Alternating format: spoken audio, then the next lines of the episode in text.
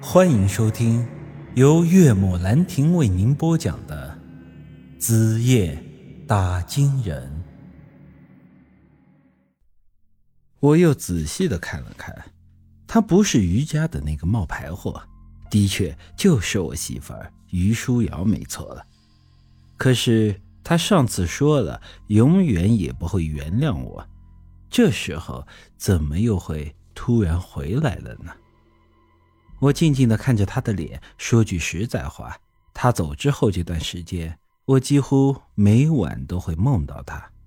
梦中，他还是会温柔的跟我说话，会下厨给我做一桌子的好吃的，晚上打来热水给我洗脚。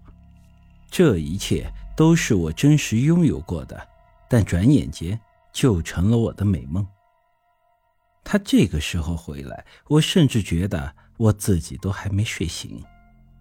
我抬起头想要说话，他却捂了捂我的嘴。不用说了，家里发生的事儿我都已经知道了。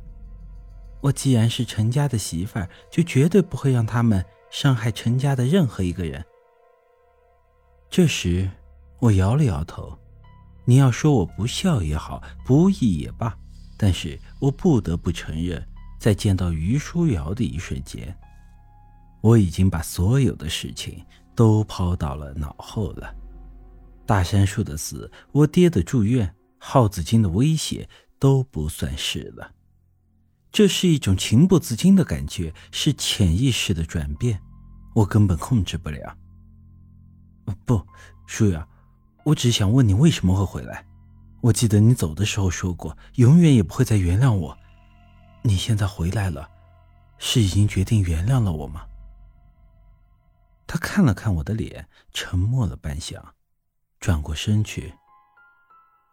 我实在是放不下你。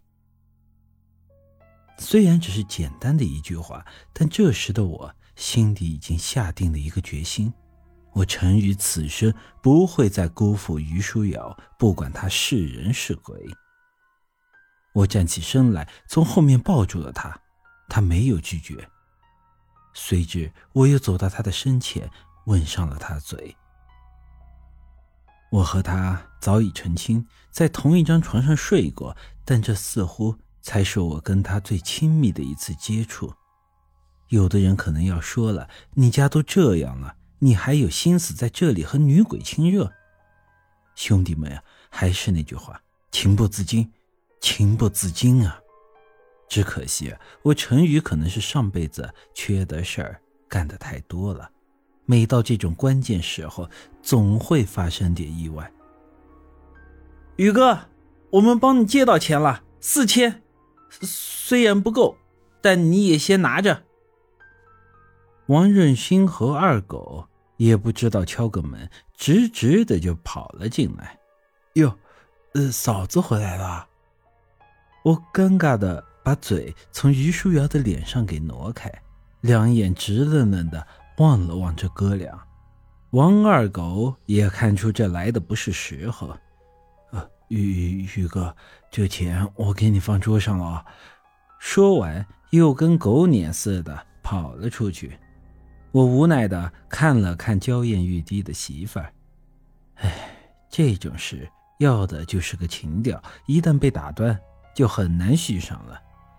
于书瑶拿起桌上的信封看了看，怎么，最近家里很缺钱吗？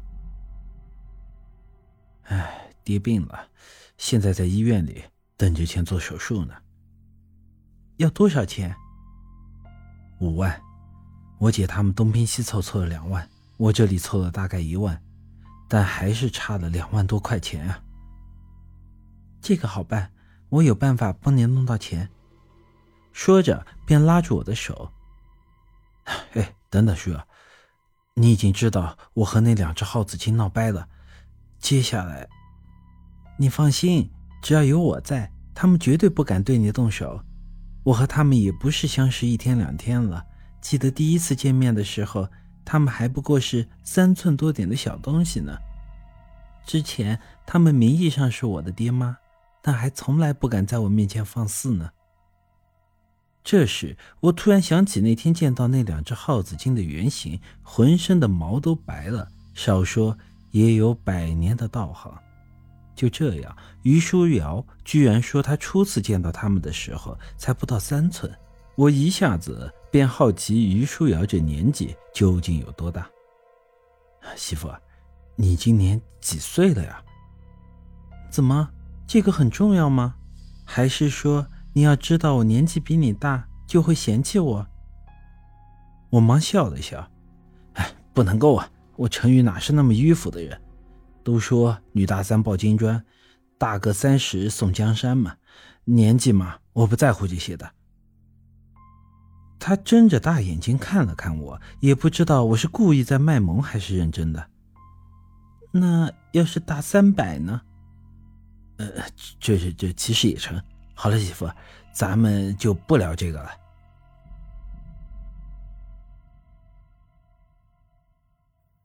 本集已经播讲完毕，欢迎您的继续收听。